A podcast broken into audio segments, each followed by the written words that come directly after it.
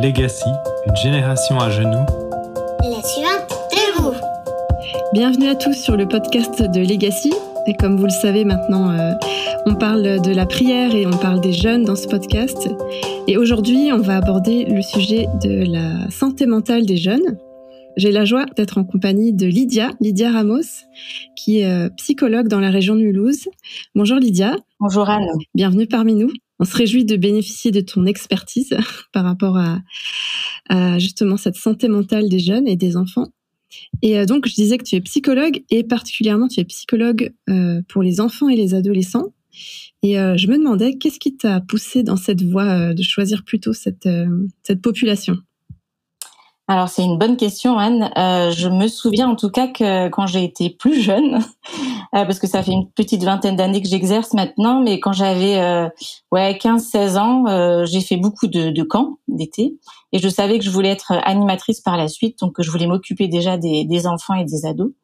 Et puis voilà, j'ai passé mon Bafa et puis après j'ai passé mon BFD.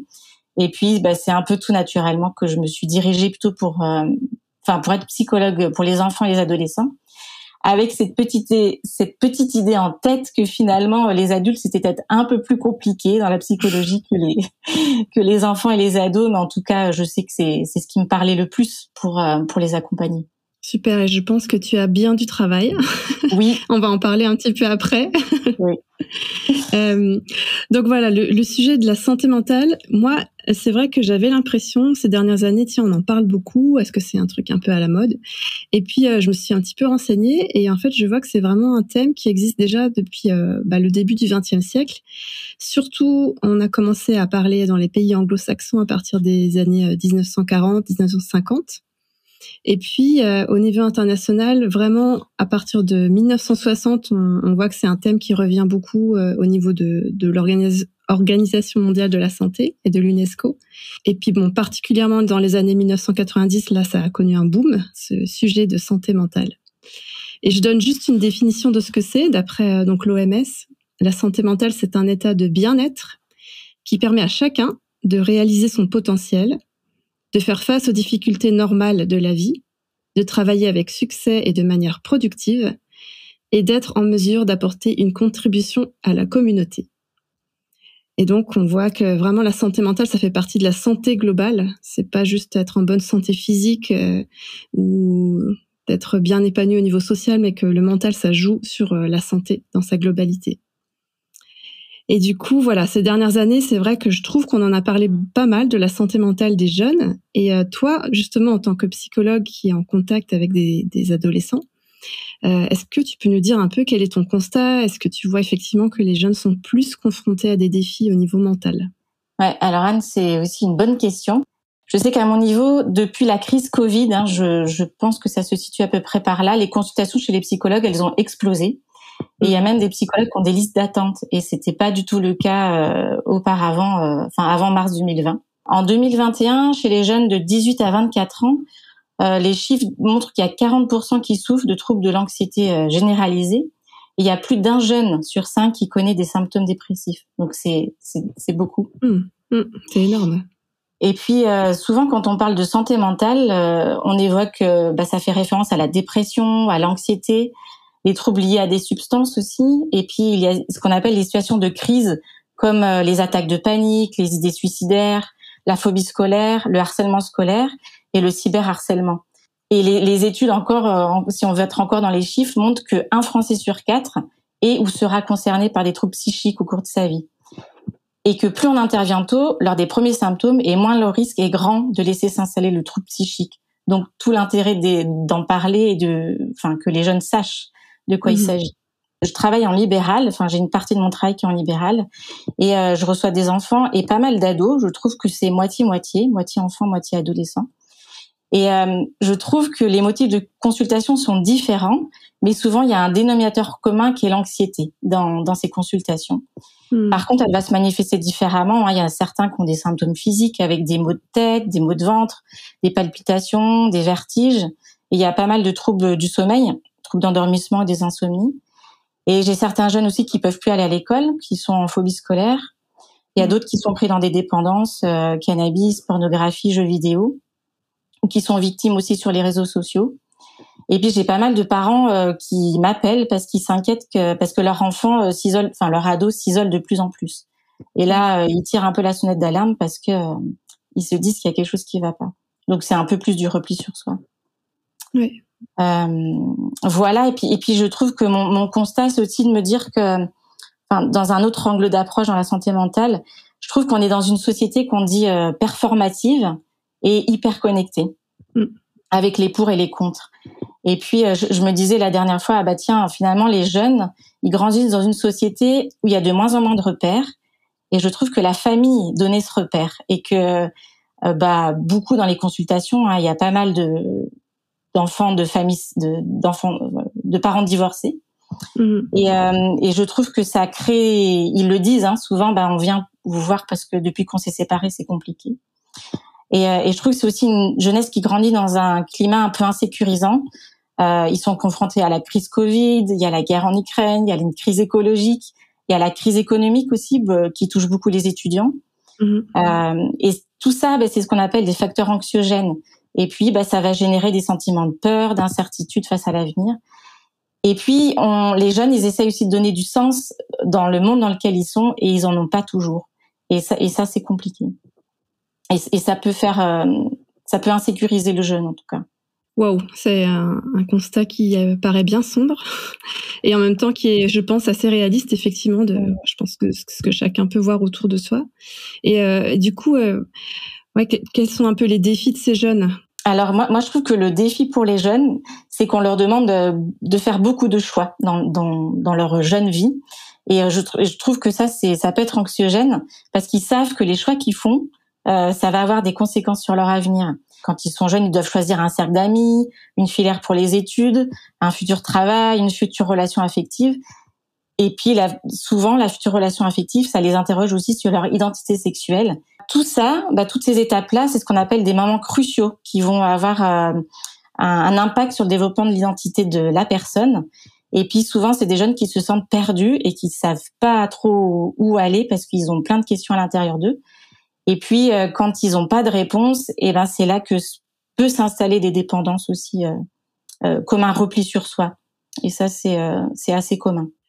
Et du coup, alors face à, toutes ces, tous ces défis, à ce constat, comment est-ce que nous, en tant qu'adultes, on peut entourer ces, ces jeunes dans, dans leur mal-être? Alors, je pense qu'il faut être assez observateur avant de, de parler. Et euh, souvent, c'est des jeunes, euh, ouais, comme je l'ai dit tout à l'heure, enfin juste avant, qui peuvent s'isoler, qui ont une perte d'envie ou d'élan pour euh, les activités qui leur plaisaient beaucoup avant. Il y a souvent des jeunes qui ont des résultats scolaires qui sont en baisse. Il y a des fois des absentéismes aussi à l'école. et puis à l'intérieur d'eux, ils ont comme une profonde tristesse, mais ils n'arrivent pas toujours à savoir d'où ça vient. Il y a certains jeunes qui ont des idées suicidaires, donc ça, faut faire, faut tendre l'oreille aussi.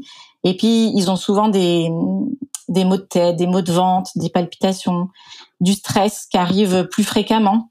Après, il y a pas mal de problèmes d'attention, de concentration. Il y a des filles, peut-être plus les filles, qui ont aussi des problèmes avec la nourriture.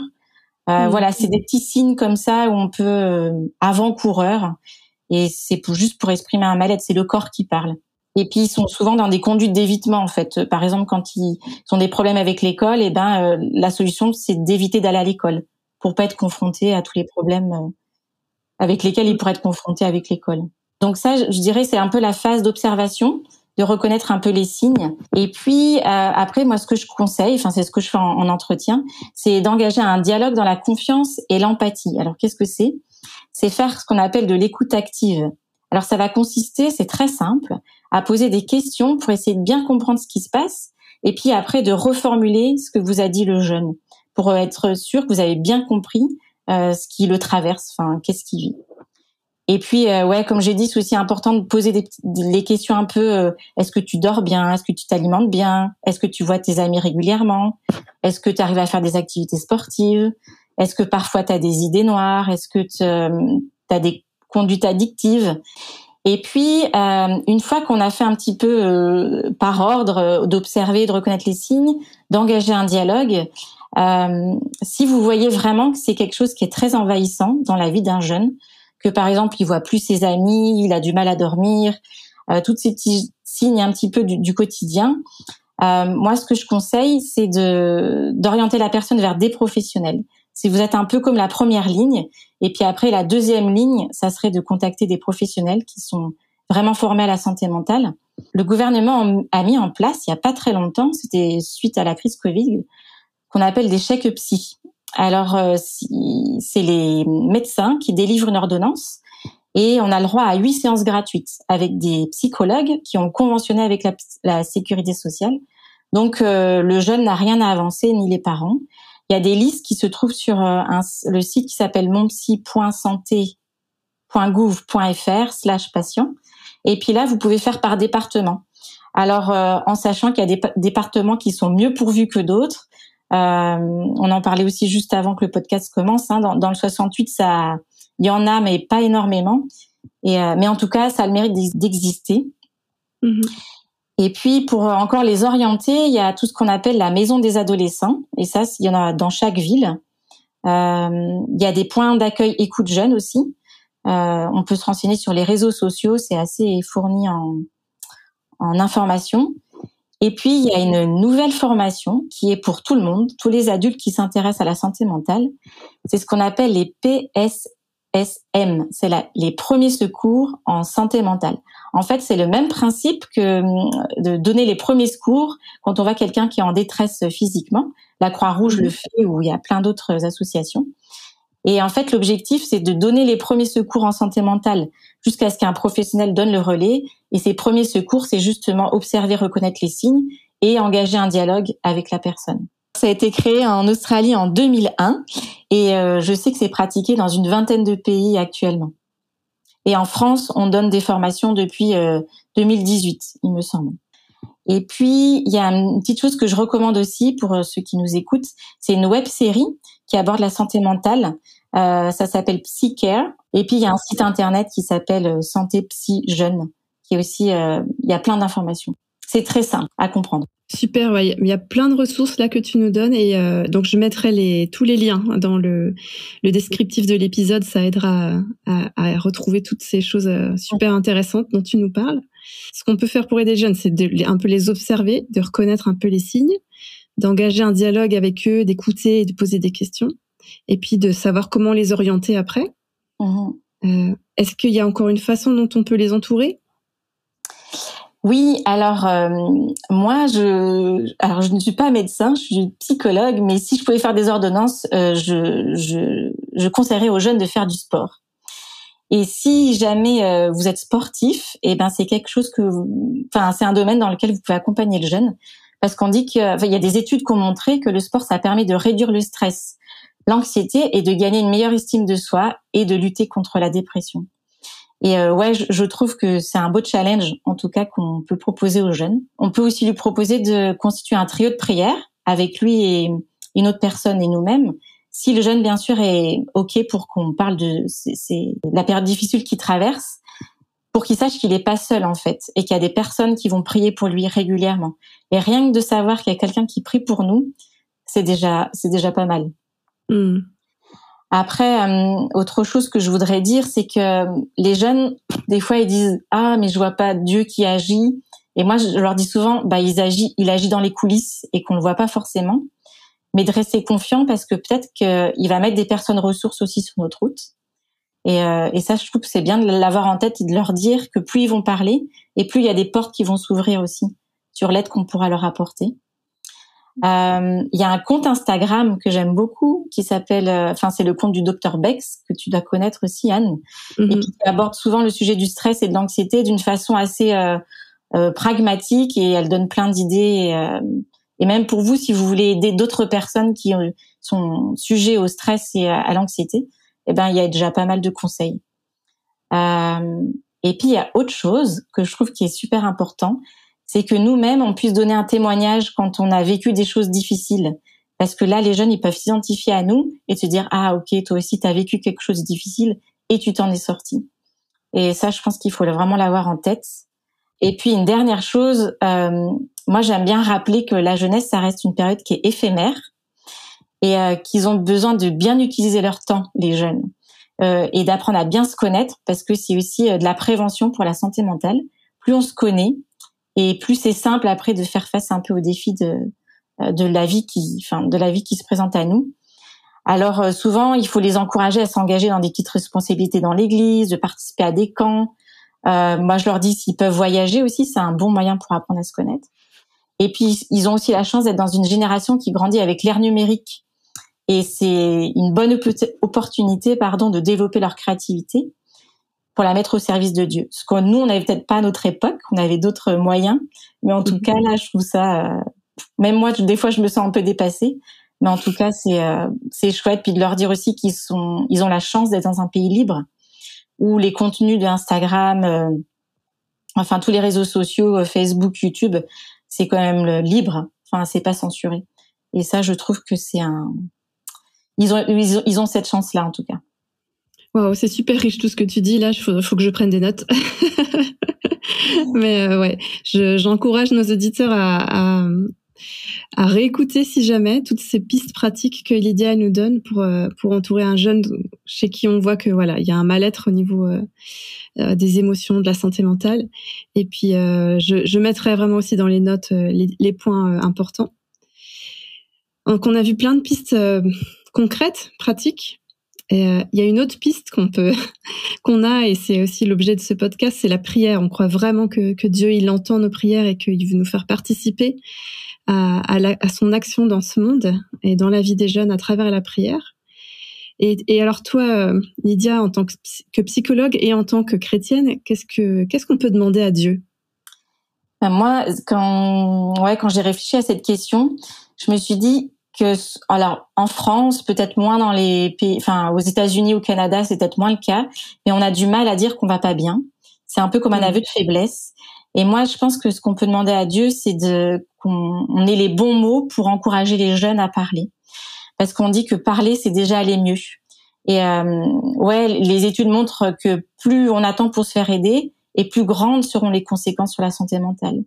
Et, euh, et je trouve qu'en France, c'est vraiment encore difficile de dire qu'on va pas bien, euh, parce qu'on est souvent aussi dans une société un peu de comparaison. Hein, euh, mais je crois qu'on se construit, c'est comme ça, par comparaison. Euh, on va se comparer à nos amis, à nos familles, à nos collègues. Et euh, ouais, je trouve que des fois c'est que c'est dur. Et puis, euh, je voulais aussi dire que, ouais, que Dieu peut mettre des personnes ressources sur notre route, enfin, en tout cas, demander à ce que les jeunes aient des personnes ressources euh, sur leur route. Peut-être que ça sera vous qui écoutez ce podcast. Hmm. Mais en tout cas, euh, ouais, c'est ça. Et puis, euh, et puis d'aider les jeunes aussi à, à, leur dire que, ben, on est dans des tempêtes de nos vies, enfin, qu'on traverse des tempêtes dans la vie et que des fois, euh, on voit pas toujours Dieu agir, mais en tout cas, on sait qu'il est là et qu'il peut nous apporter de l'espérance. Et, euh, hmm. Et vraiment que les jeunes ils puissent comprendre que ils sont pas tout seuls à traverser des tempêtes dans leur vie. Oui, oui, l'importance de, de, partager nous aussi nos, nos propres tempêtes pour qu'ils puissent se retrouver. C'est ce que tu disais aussi avant. Mm-hmm. Ouais, et puis de demander qui, ouais, qui trouvent des personnes ressources. Et ouais, tu l'as très bien dit. Je souhaite vraiment que chacun de, de nos auditeurs il puisse être une personne ressource pour un jeune euh, qui en a besoin à un moment donné. Et on va prier aussi pour ça. Et justement, est-ce que euh, tu serais d'accord, Lydia, de prier avec nous pour terminer cet épisode? Prier mhm. pour, euh, pour les jeunes, pour les auditeurs, pour que Dieu nous, nous dirige en, face à ces jeunes. Mhm. Seigneur, merci parce qu'on est dans une société où on a, enfin en tout cas en France, on a ce privilège de, de pouvoir parler de toi librement euh, et que dans ces podcasts, Seigneur Jésus, que aussi il y ait plein de conseils qui puissent euh, qui puissent émerger. Seigneur, je veux encore prier pour cette jeunesse où tu vois qu'il c'est pas toujours facile de se repérer. Euh, ouais, moi je, je, je, me dis que la famille part aussi un, peu en délitement et que les, les, jeunes ne savent pas toujours euh, comment se repérer, où aller, que, que faire, euh, dans toutes les questions qui se posent à l'intérieur d'eux. Et je vais, ouais, je veux vraiment prier pour que tu puisses mettre sur leur route des personnes qui seront des personnes ressources où ils vont pouvoir se sentir en confiance et euh, ils vont pouvoir parler pour déjà aller mieux et qu'ils puissent ne pas avoir honte de des problèmes qu'ils traversent. Et souvent, c'est un petit peu ça qui les retient de, de pouvoir parler. Et Seigneur, merci parce que toi, tu es pas un Dieu qui juge, mais tu es un Dieu qui écoute et euh, qui agit aussi euh, parfois dans les coulisses parce qu'on te voit pas toujours. Mais on a cette espérance, Seigneur Jésus, que tu entends euh, chacune de nos prières et qu'on peut avoir la paix aussi dans euh, dans chacune de nos prières. Seigneur, merci parce que euh, chaque souffrance t'importe et que tu adresses un regard bienveillant à chacune des personnes qui crient à toi. Seigneur, merci de continuer d'équiper chacun aussi dans l'écoute et que euh, ouais que les jeunes puissent se sentir en, en confiance euh, et qu'ils puissent euh, peut-être eux plus tard après aider d'autres personnes comme nous on les aura aussi aidés. Seigneur, merci parce que tu as écouté cette prière et on, on te remet toutes ces choses au nom de ton Fils Jésus-Christ. Amen. Amen. Merci beaucoup Lydia d'avoir été des nôtres pour cet épisode. Comme d'habitude, je vous propose, chers auditeurs, de, de mettre pause maintenant et puis de, de penser peut-être à un jeune qui vous est venu à l'esprit pendant l'écoute du podcast et puis de prier pour lui. Peut-être que tout à coup, vous allez avoir l'idée d'aller euh, lui proposer de faire un footing ensemble ou d'aller euh, faire un match de foot ou de basket. Et euh, en tout cas, prenez ce temps, là, quelques minutes, quelques secondes même, juste pour prier pour, pour un jeune qui est sur votre cœur. On croit que Dieu, il entend chaque prière et que chaque jeune compte et que chaque prière compte. Je vous souhaite encore une bonne journée à tous.